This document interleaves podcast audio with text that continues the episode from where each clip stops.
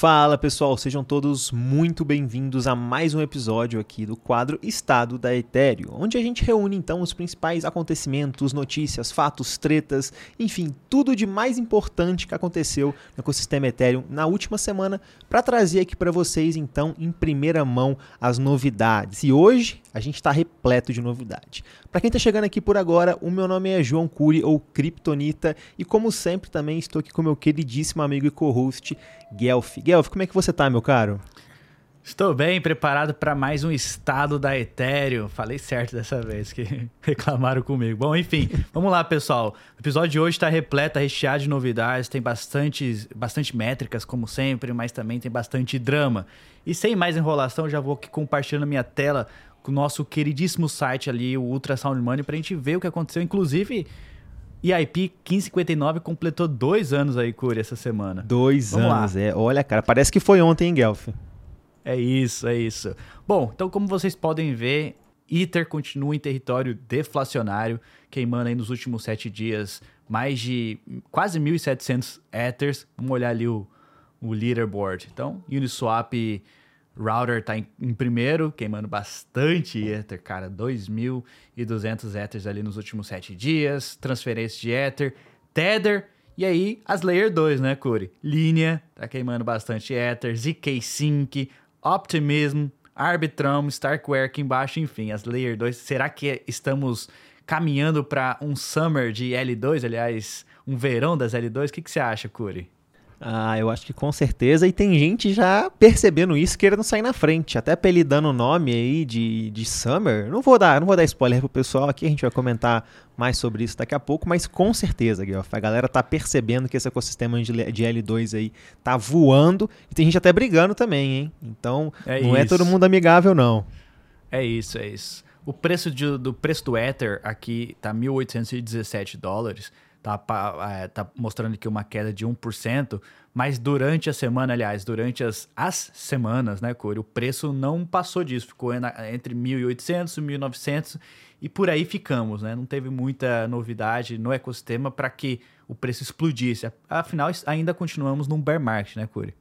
Perfeitamente. É, os preços não estão tendo muita volatilidade, mas também em contrapartida de coisas acontecendo no ecossistema. É, assim, você piscou, é coisa nova, né, Guel? é isso, é isso. Vamos lá então. Ainda no Ultrasound Money, como a gente falou aqui no início, EIP 1559 completou dois anos e nesses dois anos foram queimados mais de 10 bilhões de dólares em Ether Curry. 9.600 mil Ethers ali a cada minuto. Curi. É, meu caro, finalmente, pô, dois anos, quem diria, hein, Guelph? Parece que foi ontem, cara, que a gente tava lá acompanhando, todo mundo empolgado para esse 1559 que ia trazer uma mudança significativa para a rede. Eu lembro que eu vi algumas lives nesse dia, tem até um pop que eu me guardo com muito carinho aí dessa data que eu tava presente, assim, cara, eu, pô, Dois anos já se passaram, Guelph. Daqui a pouco vai fazer um ano do merge, velho. Olha só como é que as coisas passam rápido, cara. É, é isso. Dois anos, 10 mil, 10 bilhões de dólares queimado. E também 25 milhões de Ether em staking. 22,5 milhões de Ether já em staking, já validando a Beacon Chain. Isso dá 42 bilhões de dólares. Temos 2,5 milhões de Ether na fila para entrar. Isso, isso é mais de 4,5 bilhões de dólares. Bullish, hein, Cura? Em pleno bear market, estamos ainda vendo a casa dos bilhões aí tentando entrar para fazer o stake na blockchain do Ethereum e não temos nem ninguém querendo sair da validação. É isso, cara. Essa, essa, esse meme aí, para mim, assim, não tem preço, né, cara? A galera que tava, tava numa ferocidade, achando que o Ether ia cair depois do merge e tudo mais galera quebrou a cara, do, depois do merge não, depois da liberação do saque, né, a galera quebrou a cara e tá cada vez mais se doendo aí, porque parece que cada vez mais o interesse em validar o Ethereum tá aumentando, né, Guelph? É isso, é isso. Bom, avançando aqui com as nossas métricas, Dessa vez já temos blockchain nova, que é a Base aqui, já para a gente medir a quantidade de transações diárias, né? a quantidade de endereços também ali na blockchain. Então vamos começar com o Daily Active Address, os endereços ativos diário.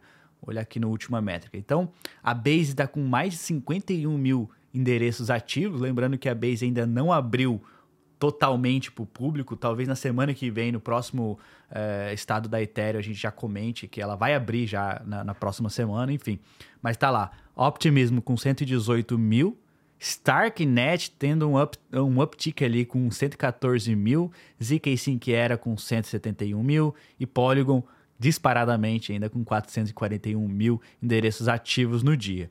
E aí, no, no, no diário das transações, a gente pode ver ali que a Arbitron passou novamente a, a Optimism, o Optimism perdeu um pouco de transações diárias, mas a gente consegue ver que eles estão pareados ali, ó. Arbitron com 674 mil, Optimism com 661 mil, Curi. Mas, ó, destaque para Base, que ainda não está aberta, lançou ali vários meme coins, a moedinha do, do, do careca lá, do Bald, e aí a gente viu um uptick de 473 mil transações diárias. E aí, se a gente resumir a quantidade de taxa gerada pela Base, eles geraram, se eu não me engano, mais de 70 é, mil, mil dólares ali num único dia. E se a gente traduzir isso para o anual, isso gera mais de 85 milhões de receita para a blockchain da, da Base. Algo que o mercado tradicional não enxerga. E a gente que é DGen aqui tá, tá percebendo isso. E eu tô bem bullish aí com a blockchain da Base. Mas tá aí, Curi.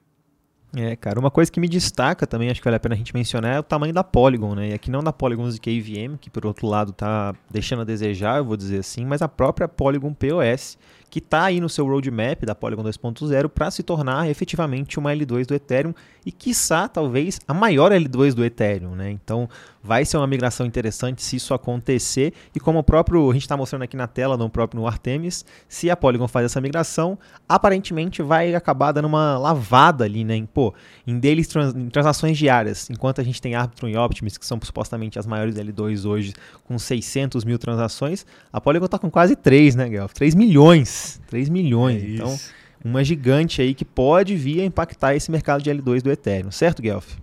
É isso mesmo, é isso mesmo. Avançando então para mais um outro site aqui que está na minha aba de favoritos, que é o L2Beat. Aqui a gente consegue observar é, os projetos de Layer 2, quantidade de TVL, a diferença de TVL de um para o outro. Então, começando aqui com o Arbitrum. O Arbitrum está perdendo bastante TVL nas últimas semanas. Aliás, está meio que estagnado. A gente não está reportando um aumento em TVL faz alguns dias já. Mas destaca ali para Optimism, que chegou, chegou a tocar ali nos 3 bilhões de TVL, agora está um pouquinho abaixo, mas subindo ali nas últimas na última semana mais 6% em TVL. A ZK Sim que era continua ali na casa dos 400 milhões, mas olha aqui, Curi. Base e Mental já até passaram a Polygons e KVM em TVL. E lembrando que a Base nem aberta ainda está para o público, agora que eles lançaram uma, uma bridge ali, possibilitando você facilmente mandar dinheiro para lá, mas tá ainda aberto para devs, né? E claro que tem vários degens ali brincando na Base, mas pô, quase 100 milhões em TVL, isso sei lá, isso refletiu um aumento de 7.337% na última semana. Muita coisa ali, destaque aí para Base e também destaque para Mental, que quase liberando a Base também com mais quase 100 milhões de TVL. Curi, o que, que tá acontecendo aí com a Polygon ZKVM que tá estagnada nos 50 milhões, Curi? Pô, cara, tá, o pessoal tá sofrendo, viu, velho? Tá sofrendo. Eu fiquei surpreso, eu achei que a linha também ia ter essa disparada, né? Porque também é um player grande, mas eu tava analisando alguns dados e a linha demorou menos de um mês para bater 30 milhões de TVL. Tá com um pouquinho abaixo, aí tá com 28, também com uma subindo 4% na semana.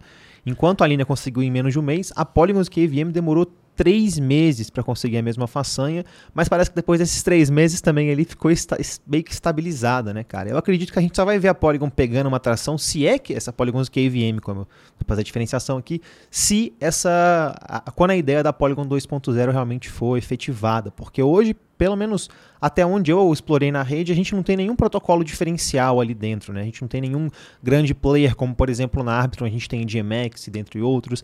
Na OpenMainnet a gente tem agora até a WorldCoin, mas também tem toda a, a infraestrutura sendo construída aí. Então, Polygons QEVM tá tá, tá, tá pendurada aí, viu, Frame? Tá, mas também tá até causando treta aí no ecossistema, né, cara? É, a gente vai falar um pouquinho disso também.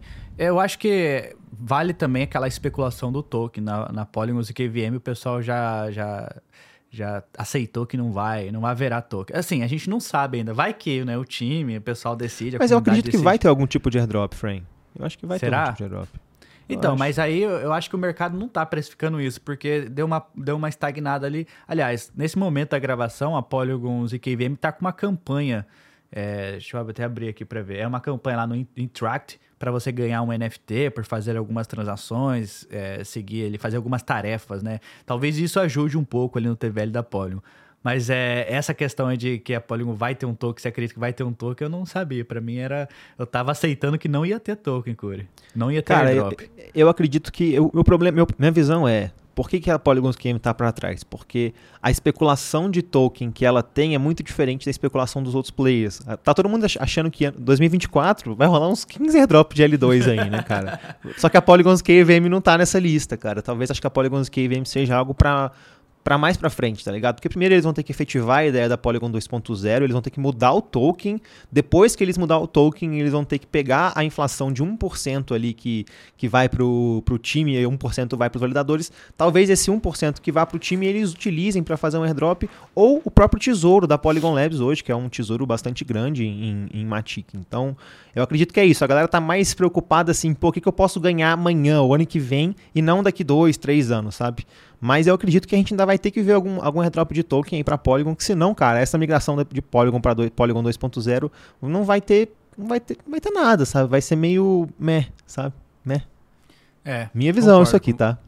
Não, eu concordo com você. Eu acho que né, olhando por esse, esse, esse é, essa visão mais, mais é, profunda. Assim, eu, acho que, eu acho que pode ser que tenha algum tipo de token, até mesmo porque o novo token vai ter uma inflaçãozinha ali. E eu tenho certeza que eles vão usar parte desse tesouro para fomentar o mercado na Polio. Então, quem sabe faça aí airdrop. Talvez não diretamente para usuários, talvez para projetos, enfim, I don't know. Talvez até os projetos que receberem esse token né, de incentivo da Polygon vão usar esse token para criar novos incentivos de liquidez, farmar, enfim. Talvez isso seja algo plausível mesmo. Bom, Curi, e aí, nas atividades aqui, a gente é, aqui mostra no, o, o, TPS, que é Transaction Per Second. Teve um momento nessa semana que a Base passou a Arbitrum em TPS, ali agora já está abaixo da Arbitrum, está em quinto colocado, mas cara, é incrível ver a Base se destacando aí, cara, um aumento de 800% ali nos últimos sete dias, lógico que lançou recente, teve aquele aquela meme coin também, enfim, mas pô, passar a Arbitrum em TPS, nem ter lançado ainda, isso aí foi um marco interessante aí pro, pro ecossistema, Curi. Não, concordo 100%, cara. Base ainda vai dar muito o que falar aqui, nós vamos ter que cobrir muita coisa ainda, porque, igual você tá falando, cara, a chain nem tá aberta oficialmente para público, né, Guelph? É isso. E falando em Base, então, Curi, a Base postou aqui que a bridge deles já está aberta, né? Como a gente reportou que está aberta para você mandar Ether para lá, você pode mandar Ether, você pode mandar o CB Ether, DAI e o SDC, e você pode também voltar. Quando começou essa mania das, da, da memecoin, a gente até reportou lá no Modular News, teve a mania da memecoin, teve o Lit Swap também que foi hackeado. É, você só conseguia mandar o seu dinheiro para lá e era muito difícil você tirar. Você tem que tirar lá pelo contrato, tem que ser meio tech savvy ali para poder fazer isso. Mas agora tá bem fácil. Até abrir aqui, ó a Bridge, uma interface bem amigável, você conecta a carteira e manda Ether lá para para Base. E aí, o que, que eles estão fazendo também, Cura? Eles querem celebrar, eles estão lançaram aí On-Chain Summer. E o que, que é esse On-Chain Summer? Até abrir aqui o site, aqui, abri o site aqui. Parece que eles querem fazer tipo uma um festival on-chain, me lembrou bastante da Arbitrum Odyssey, que era algo similar. Mas eles estão dizendo aqui que eles vão trazer 50, mais de 50 marcas líderes do mercado, plataformas, marketplace, artistas, criadores, e cada dia a gente vai ter uma coisa diferente ali na base. O que você está especulando vi, aí, Curi?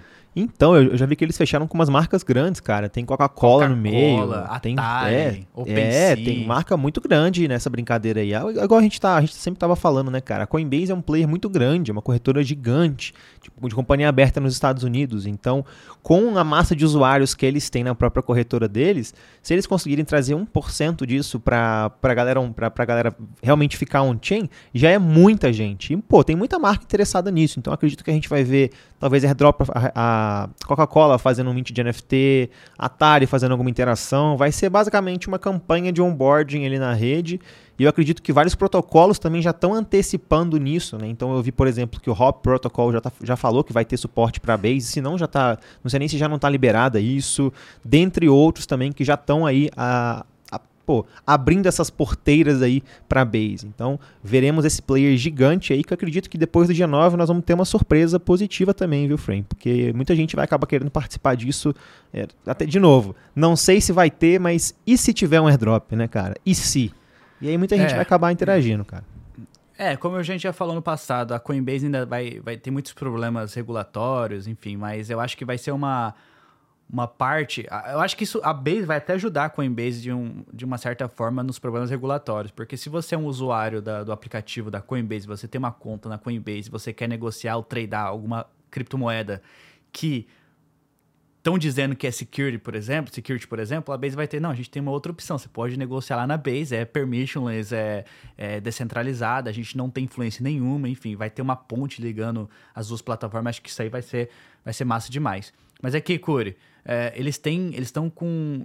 Aqui tá dizendo que dia 9 de agosto é o, que vai, é, é o dia que vai começar a, o On-Chain Summer e você consegue mintar um NFT. Você precisa primeiro transferir, fazer um bridge, bridgear, né? O nosso novo termo aqui, você precisa bridgear tokens da mainnet ali para Base, e aí você consegue mintar este NFT aqui, que é o NFT On Summer, On Chain Summer. Se vai ter alguma, algum benefício, eu não sei, mas é sempre legal participar e, enfim, ver o que, que vai acontecer ali na, na base.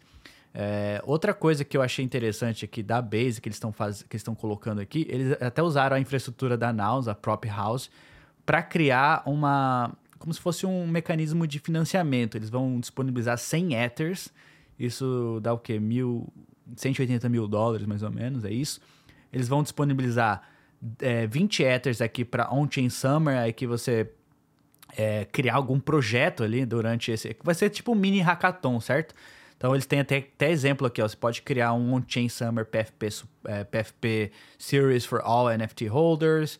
É, aí eles têm aqui, por exemplo, o Build on Base, que vai ter 25 Ether ali. Você pode construir algum aplicativo na Base. Eles estão olhando por jogos.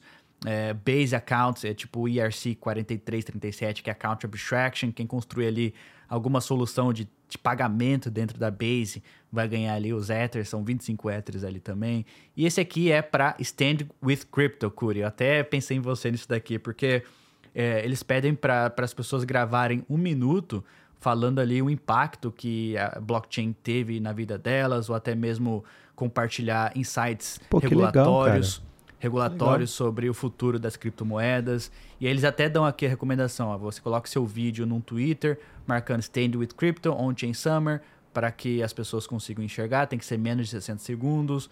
Você pode discutir o que você está apaixonado em cripto e por que isso, é, cripto está te ajudando ou pode te ajudar, né? Enfim, é, cap capitalizing climate actions. Então, cara, tem muita, muita coisa interessante que, que dá para ser feito aqui e você pode participar, você não precisa ser técnico o suficiente. Essa daqui mesmo não, não é para não técnicos, é só gravar um vídeo falando aí sobre os benefícios de, de criptomoedas, de, de blockchain e submeter aqui na proposta da, da, é, da Base. E como eles estão usando a infraestrutura da, da Naus, Prop House, eu acho que vai ser uma votação aberta para o público, né? Não sei como é que funciona certinho a Naus, mas acho que vai ser uma uma votação aberta para a galera decidir mesmo. Ah, esse aqui tá o melhor, esse aqui é o melhor. E aí vai ser legal. Mais quase 100 éteres aqui de distribuição, Cura. Olha só, pô, eu vou dar uma olhada nisso aí, Frank, quem sabe. E acredito que vai ser, provavelmente essa votação deve ser feita por, por em, alguns dos NFTs que eles vão fazer, em alguma campanha, você uhum. deve ganhar, ganhar ou mintar algum NFT, e esse NFT depois você vai poder escolher, é, não só esse do, do, do vídeo, mas também acredito que esses outros modalidades que o Guelph trouxe para vocês também. Cara, eu já mintei vários NFTs da Base aqui na especulação aqui, já mintei lá na Sora e tal. Eu falei, chega, já cansei, já gastei muito Ether aqui. O próximo que eu vou mintar vai ser esse daqui, que é o quando eu, quando eu bridjar tokens lá pra, pra Base, eu vou mintar isso daqui. Mas tá aí, os links, eu vou deixar o link aqui na descrição, acho que pelo menos desse primeiro aqui, ó, do, do blog post, aí a galera clica aqui nos outros links e podem, podem mintar aí os NFTs, transferir tokens, enfim. É isso. Vamos avançar, Curi. A SC está pronta para considerar ETFs futuros de Ethereum. As, a, a, as, a reportagem aqui diz que vários players no mercado, até tenho aqui para falar para você, foi Vol Volatility Shares, Bitwise, Roundhill, VanEck, ProShares, ProShares, Grayscale, todos esses players aplicaram aí para lançarem lançar um ETF de Ether futuro. Lembrando que é futuro, não é ainda o spot ETF, mas é alguma coisa, né, Curi? Pô, eu tô sentindo que uma vez a gente tendo aprovado o ETF de Bitcoin, a gente vai empurrar dos de Ether junto ali, viu, Frey? A galera deve empurrar junto, não é possível não. Mas, pô, muito bullish isso aí, hein, cara. Grandes players aí começando, dando o seu pé, primeiro passo, né? E depois do primeiro passo sempre fica mais fácil dar o segundo, Frey. Isso está legitimizando o ativo, né? Então, Ether é um ativo que realmente tem fundamentos, ah, os institucionais estão considerando isso, não é à toa que estão prontos aí para lançar um ETF futuro. E como o Curi falou, depois que aprovarem o ETF da, do Bitcoin, o ETF Spot Bitcoin, com certeza vão aprovar também o ETF de, de Ethereum. Se bem que o Gary Gensler não é muito favorável ao Ether, ele falou que tudo é considerado secure menos Bitcoin, mas veremos, né, Curi? Cenas aí para os próximos capítulos. É isso, vai ter muita briga ainda na justiça nesse ano pra gente, pra gente ter um resultado disso aí. Com certeza nós vamos ter muito a comentar ainda sobre regulação até o final do ano, Frank. É isso, vamos falar de drama então, Curi. Polygon Zero.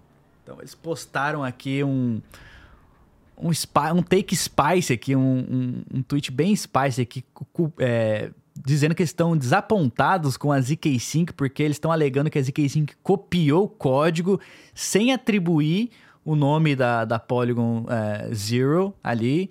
E, pô, eles estão dizendo que foi sempre, simplesmente um Ctrl-C, Ctrl-V, copycat. E aí, pô, isso aqui deu mó drama, porque eles postaram realmente, fizeram um blog post aqui, ó. Você pode até mintar no Mirror, mostrando, falando, colocando até imagem do código que foi copiado, isso, aquilo.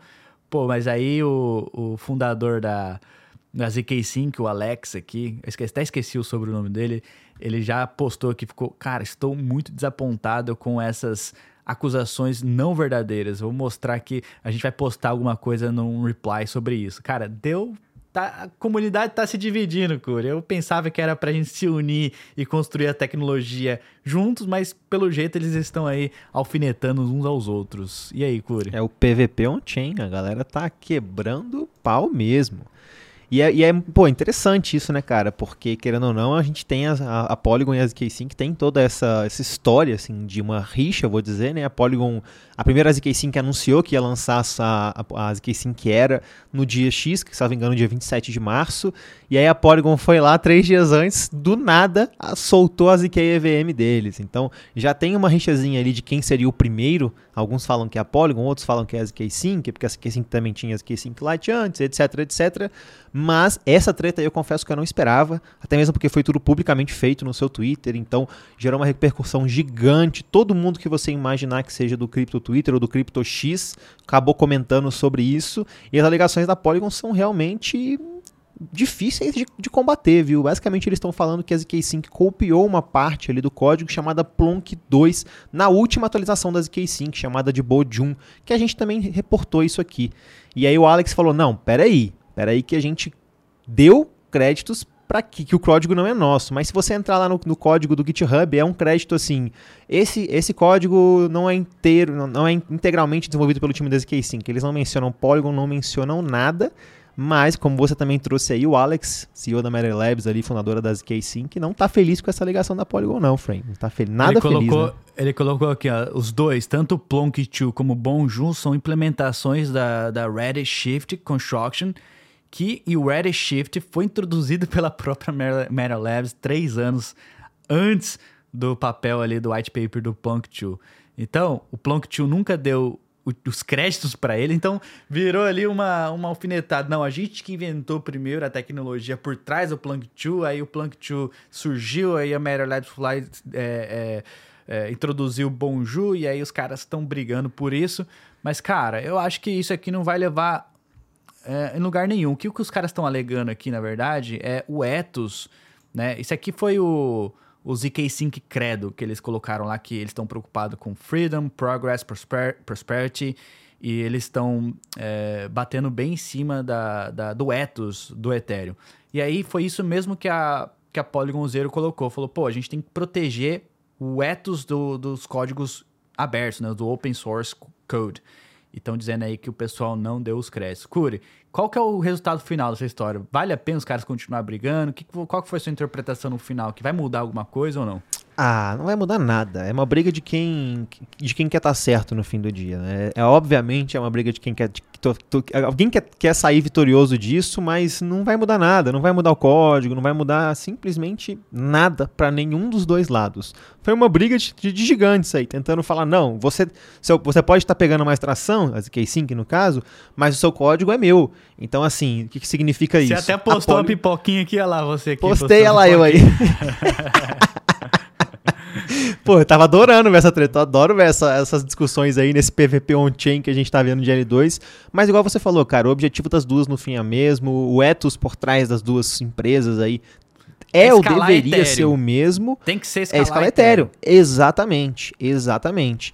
Agora, pô, fica feio essas brigas públicas assim, né, cara? Ainda mais assim, porque o, pô, se o CEO da Amarela Labs respondeu, agora eu tô esperando uma resposta de quem? De alguém da Polygon do mesmo nível, né? Não sei se vai ser o, o, o fundador da Polygon, o, você esqueci o nome dele agora, ou se vai ser o cara responsável pelo ZK VM lá dentro, que eu também não, não, não lembro agora, talvez até, seja até o Grendel. Mas, pô, eu tô esperando a resposta, quero ver essa treta onde é. que vai, porque acabar aí, agora que já jogou no ventilador, eu quero ver quem realmente tá certo, porque até agora a gente tem o quê? A Polygon, a Polygon Zero falando, copiou o código, o Alex falando, não copiei, não copiei o código. E aí, pô, eu quero ver o desfecho, quero saber quem tá certo disso aí, cara.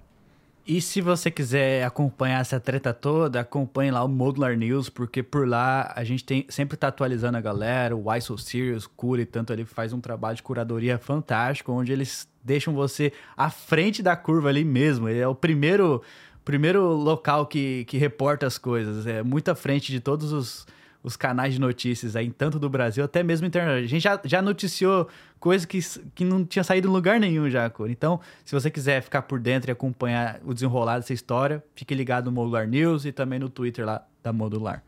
Cor, vamos avançar aqui.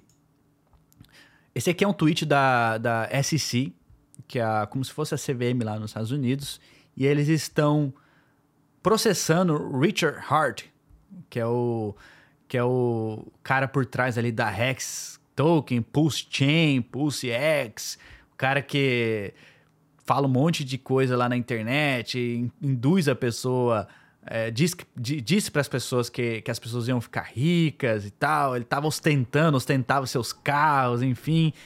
E aí ele levou um processo aí por estar tá, é, ofertando unregistered security para as pessoas, prometendo que elas iriam ficar ricas. Isso ficou bem claro em vários vídeos, ele prometeu isso. E ele levantou mais de um bilhão de dólares nos ativos aí dos, dos seus investidores, com a venda do Token Rex, do Pulse Chain, da Pulse X. O que, que você achou disso aqui, Curi?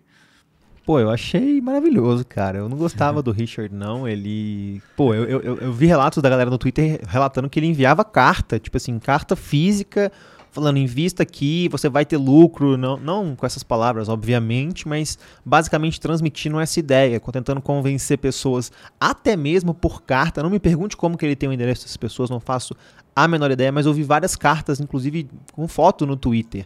E sem contar o que você falou, né, cara? O próprio Richard ficava postando foto de Rolex, de carro, tava rolando até uma gravação de um documentário onde ele fala, assim, abertamente, que ele é um cara muito, muito pô, que ele é pica, que ele não sei o que, que ele tem muito dinheiro. Então, assim, se, se esse processo não acontecesse agora, ia acontecer daqui a pouco, cara. Porque o tanto que ele fala que ele tem dinheiro, compra Rolex, roupa de grife, não sei o que, ah, esse ia chegar nele uma hora ou outra, cara. É, uma coisa importante a pontuar aqui é que isso não vai impactar, talvez impactou bastante no preço, ó. Eu trouxe até aqui o preço do Rex. Depois que saiu essa notícia, o Rex token que valia 0.01 cents ali caiu 50%, Pulse Chain caiu 40%, a Pulse X, que tem um token ali, caiu mais 40%. Você pode ver aqui nos gráficos, enfim.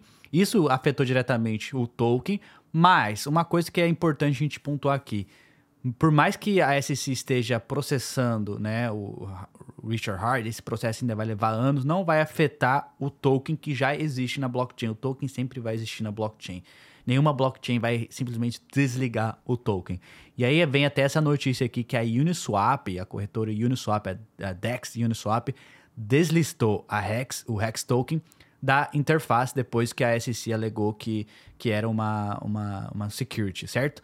E aí eu vi muitos canais de notícias dizendo que a Uniswap é centralizada, até mesmo em canais brasileiros, no Twitter, várias pessoas falando sobre a centralização da Uniswap, principalmente Bitcoin maximalista falando aí.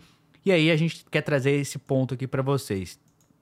A Uniswap, é, ela é dividida em alguns órgãos ali, né? Tem a Uniswap Grants, tem a Uniswap DAO, e tem a Uniswap Labs. A Uniswap Labs é uma empresa é, sediada lá em, Nova York e eles são os responsáveis ali por estar tá construindo soluções no topo da Uniswap, dos contratos da Uniswap.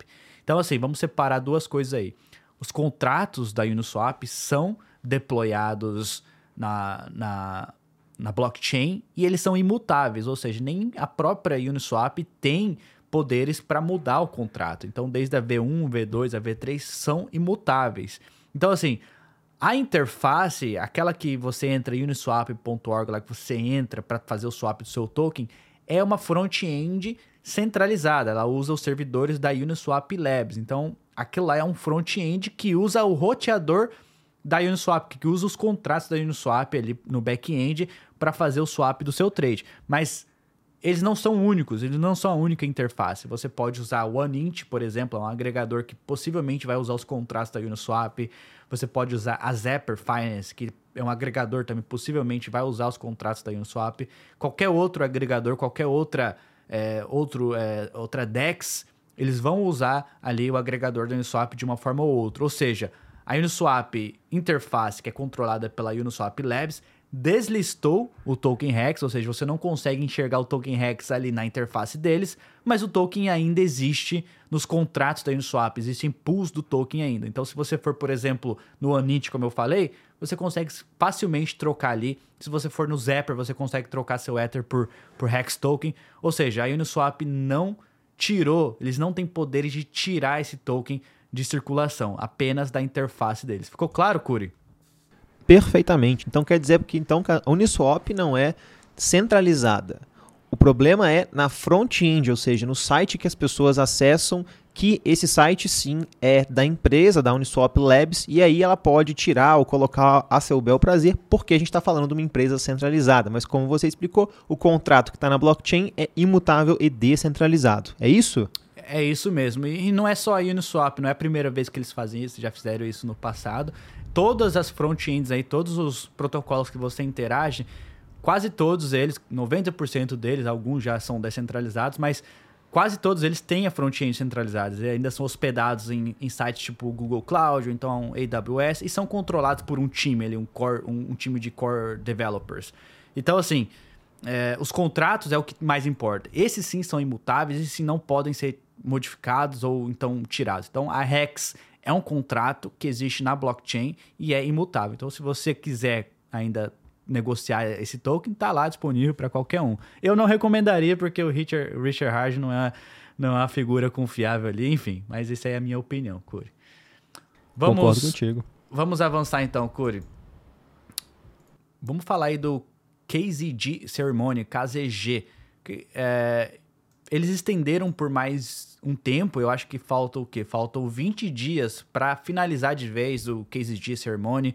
Foram mais de 140 mil é, contribuições e o lobby está vazio. Então, se você ainda não contribuiu aí e quer fazer essa experiência, quer fazer parte né, do KZG, da cerimônia do KZG, você pode vir aqui no site deles, aqui, kzgceremony.ethereum.org, conecta aí sua carteira, é, clica aqui em Begin, e aí você pode participar aí do Dankshard Draws Near, que é uma cerimônia em, em prol do Dankshard. Então vem aqui, conecte sua carteira é, e aí ele vai fazer o processo. Você assina né, uma assinatura, você assina uma transação é, dizendo que você quer fazer parte ali da cerimônia e aí completa aqui o verdinho, pronto, você já fez parte da cerimônia. Muito fácil, muito simples.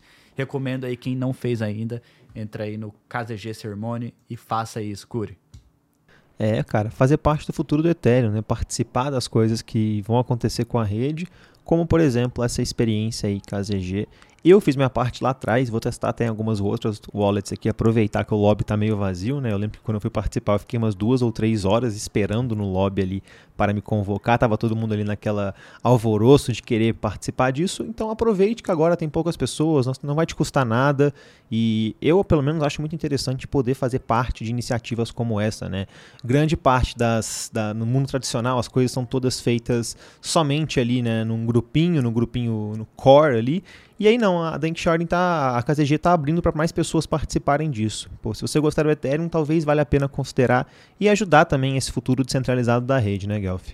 É, e você não precisa nada, nada além de uma carteira na blockchain do Ethereum. Então, possivelmente todo mundo já tem aí sua, sua carteira, suas chaves privadas, sua MetaMask, Rabbit, sei lá, qualquer outra carteira que você use. Simplesmente vem aqui, assina a transação e boa. Avançando, Curi.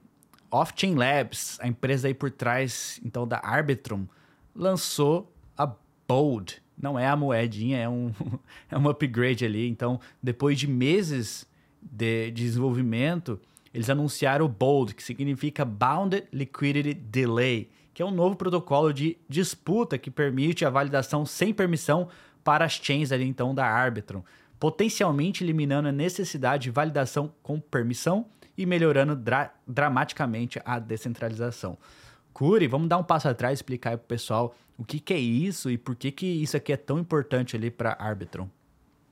Boa, boa, exatamente. Vou começar aqui depois, se quiser continuar à frente, você fica à vontade. Vou tentar ser o mais breve também. Hoje a gente tem dois grandes tipos de roll-ups. A gente tem os Optimistic Rollups e os ZK Rollups. Rollups a gente trouxe já lá para vocês, como a ZK Sync, a Polygon ZK VM, etc, etc. E a gente também tem os Optimistic Rollups como a Arbitrum e a Optimism, que são os maiores de hoje em dia. Esses rollups, eles, eles são, como o próprio nome diz, rollups otimistas, né? Por quê? Porque eles acreditam numa teoria, na teoria dos jogos, de modo que a prova da sua transação ela tem até sete dias para ela ser contestada antes dela ser validada finalmente ali na blockchain, na mainnet do Ethereum.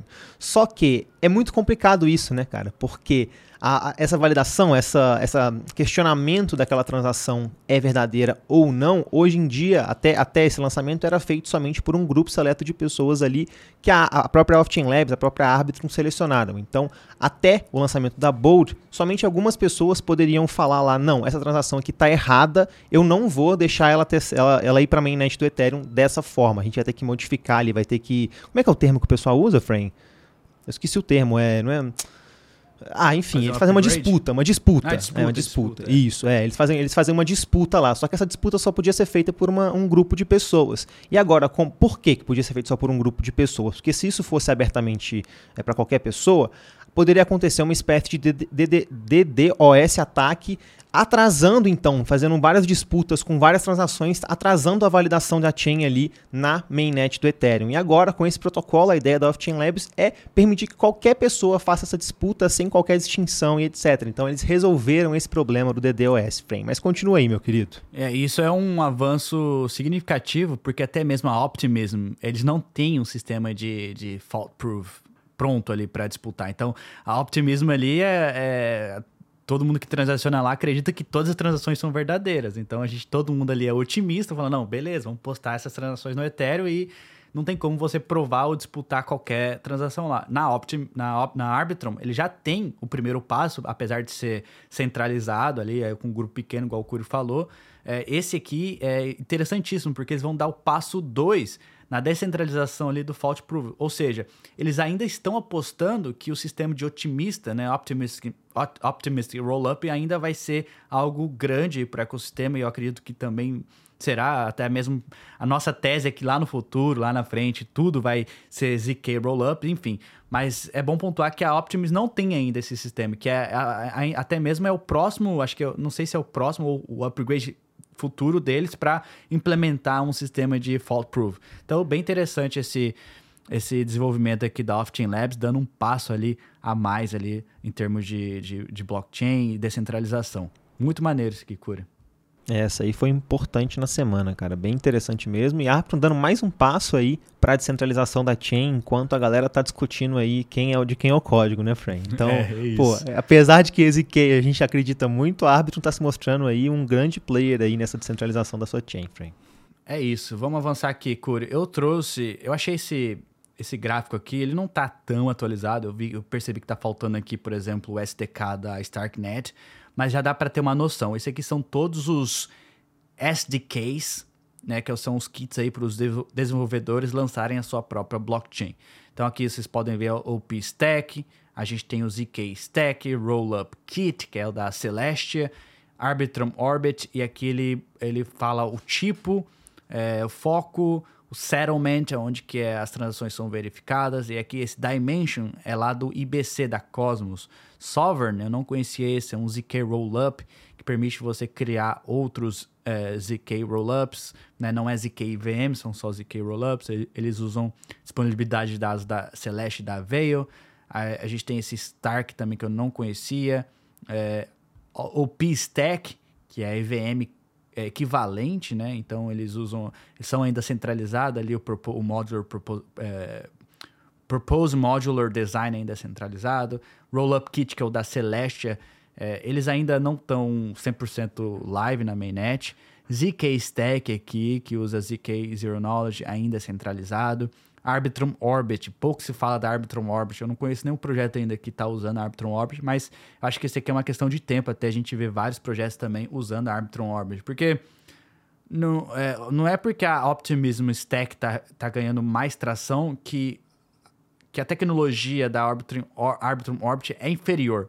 É porque eu acho que ainda falta outros projetos é, lançarem, usar a tecnologia da Arbitrum, Arbitrum Orbit. Eu acho que tem muito holofote agora no OpenStack, pô, eles já estão saindo na frente, mas eu acredito que com o tempo outros projetos vão estar tá até migrando ali para o Arbitrum Orbit, que é lá você pode lançar tanto uma blockchain como uma Layer 3, né? E é também da ZK, ZK Sync Stack ali também, né? Então, tá aí. Bem legal esse, esse mapa mental aqui para a gente poder ver as diferenças e, e comparar uns com os outros, Curi. É isso, cara. Eu acho que depois desse lançamento aí da Bold, como a gente acabou de trazer aqui pro pessoal, também vamos ver mais players interessados ali na Arbitrum, né? Porque foi um grande passo ali para mais um nível de descentralização. Tanto é que eu tava vendo que uma, o pessoal tava comentando no Twitter que a Arbitrum vai ganhar mais um verdinho ali no site da L2Bit que a gente mostrou é, para vocês anteriormente. Então eles vão dar mais um passo a favor da descentralização, que como o Guelph mesmo trouxe, a Optimism ainda está tá em outro, outro rolê, né? Então, enquanto a Arbitrum está avançando para a descentralização, a Optimism está avançando para mais pessoas utilizarem o seu conjunto de ferramentas, né? O OP Stack. Mas isso aí só o futuro vai dizer pra gente quem vai ganhar, né, Frame? É isso. Se é, que, é vai, se é que o ganhador já, já tá live em mainnet, que minha teoria é, não temos um ganhador live ainda, hein? É isso, é isso. Até mesmo eu achei esse outro, é, esse outro mapa mental aqui que mostra o landscape das L2. E aí, se a gente olhar aqui a OP Stack, tem, temos vários projetos que, que já estão usando a OP Stack. Tem a OP Mainnet, né?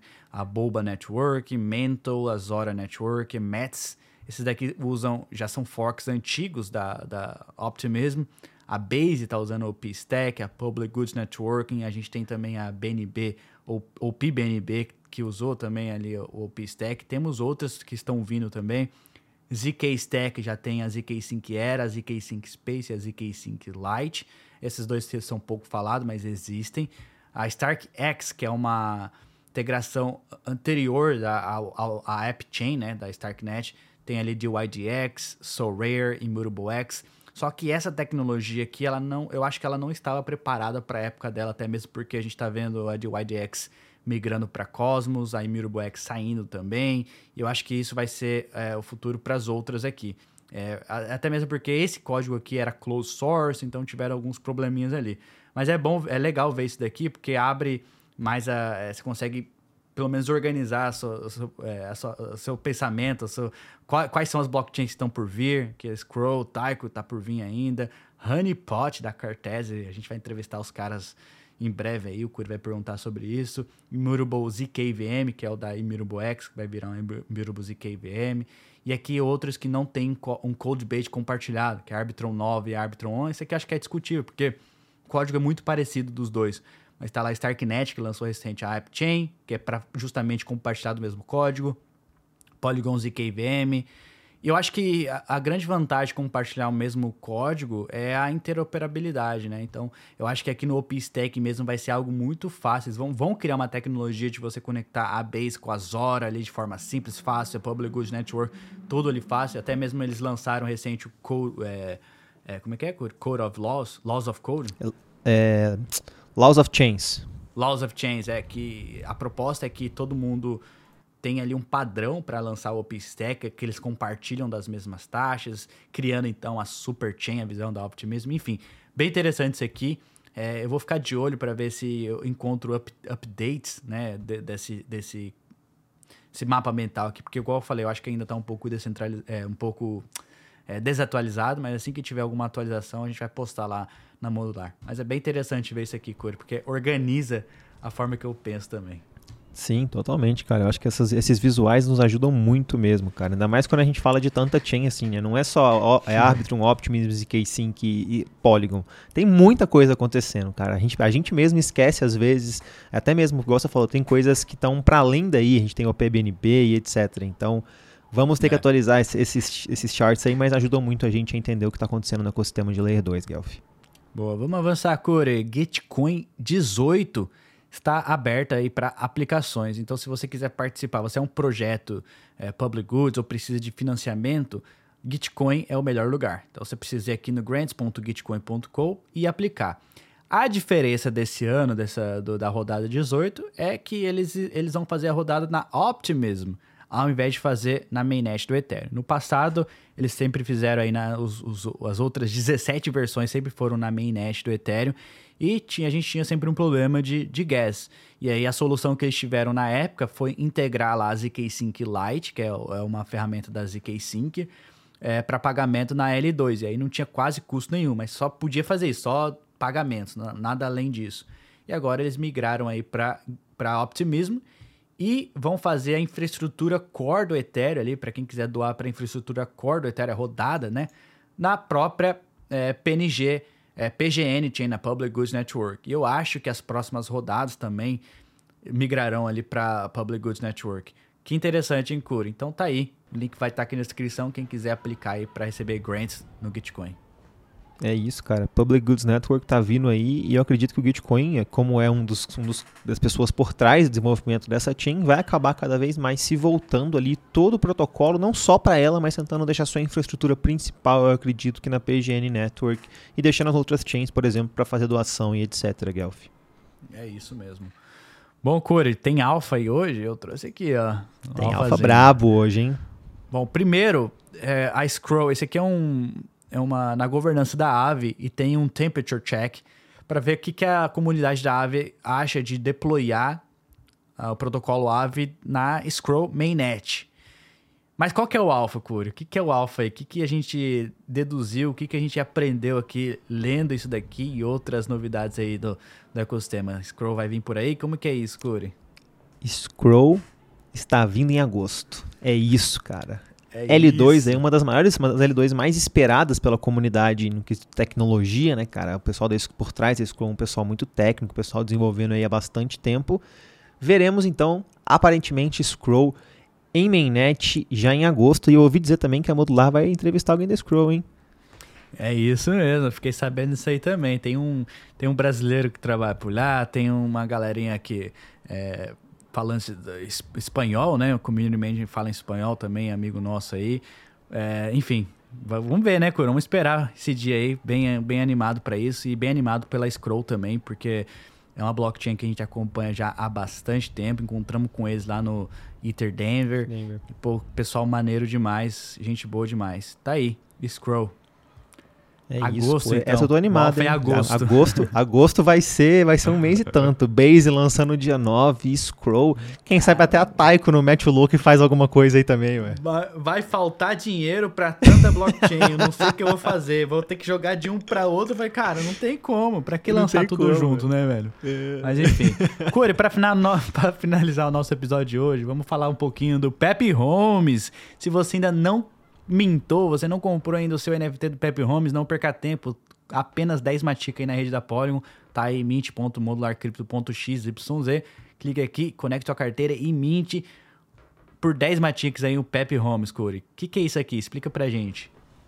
Cara, o Pepe Holmes é o detetive detetive chapado da Web3. É isso, é a minha melhor descrição possível. Nosso investigador aqui da Modular Crypto, que já trouxe alguns alfas, inclusive foi, foi não sei se foi para você, o Guelph, mas o Pepe que me contou esse negócio da Scroll. Pepe que é. me mandou mensagem aqui hoje cedo, falou: "Cara, você já viu isso? Me mandou o Twitter pô, Pepe tá trazendo até os alfas aqui pra gente. Se você for lá no nosso Twitter da Modular, você vai ver uns alfas também da Zora. E também ouvi dizer que tem outras coisas boas vindo por aí. Mas em resumo, cara, o Pepe Holmes é o detetive da Modular City, que é o nossa, a, a nossa queridíssima cidade. Se você quiser é, apoiar a gente, se você acha que nosso trabalho aí nos últimos dois meses valem esses 10 Matics, Considere apoiar a gente, a gente já está aí com 76 NFTs mintados e a gente está pensando aí que no futuro vai ter uma, umas coisas legais em cima disso aí. A gente também está com alguns benefícios que você consegue encontrar na página de Mint, como o Guelph está mostrando para vocês aí. Mas isso é só o começo, né, Guelph? É só isso que eu tenho para dizer. É isso. O Pepe Holmes, ele chegou na Modular no momento certo, é o nosso degen de plantão ali, é o nosso anon preferido ele que gosta de explorar protocolos e realmente degenerar. Então, ele sempre está postando agora no Twitter da Modular é, maneiras de você ser elegível para drops, por exemplo. Ele está pensando em postar estratégias e ele sempre está trazendo alfas, tanto aqui para o estado da Ethereum, tanto lá para o estado DeFi e principalmente para o Modular News. Então, acompanha aí essa saga aí do Pepe Holmes e não deixe de participar, fazer parte dessa história, né, Curi? Pepe Holmes NFT tá aí, ó.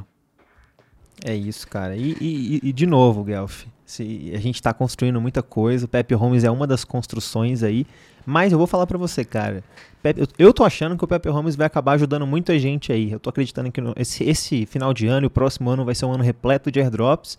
E acredito que o Pepe Holmes tem todo o potencial de, de pegar esses airdrops antes, viu, cara? Acredito muito nesse potencial dele aí. É, eu também acredito. Mas beleza, pessoal. Com isso, acredito que a gente pode finalizar o episódio de hoje. Lembrando a todos que nada falado aqui foi recomendação de investimento fiscal ou de vida. Sugerimos que vocês façam suas próprias pesquisas. E não deixe de seguir aí a Modular Crypto nas redes sociais. Se você ainda não curtiu esse vídeo, curta esse vídeo, deixa aí o like, se inscreva, compartilhe aí com os amigos. Isso ajuda nosso conteúdo a chegar a mais pessoas e continuar fazendo isso aí para vocês. Você também pode acompanhar a Modular Crypto, tanto esse vídeo está da Ethereum, está da DeFi, lá no Spotify em vídeo, ou então na sua plataforma de podcast preferida, além do YouTube. E que mais, Curi? Acompanhe a gente lá no X, no X, a gente está no Instagram também, e em breve estaremos aí nas principais mídias sociais da Web3. Enfim, não deixe de acompanhar o trabalho da Modular Crypto, tem muita coisa legal, muita informação, e agora, por fim, o Pepe Holmes que vai trazer o melhor da degenerância para vocês. É isso, Curi. Mais alguma coisa adicionar é. aí? Não, é isso, meu querido. Nos vemos na próxima semana, então, com mais novidades, mais tretas, mais confusões do ecossistema Ethereum, Guelph. É isso. Valeu, pessoal!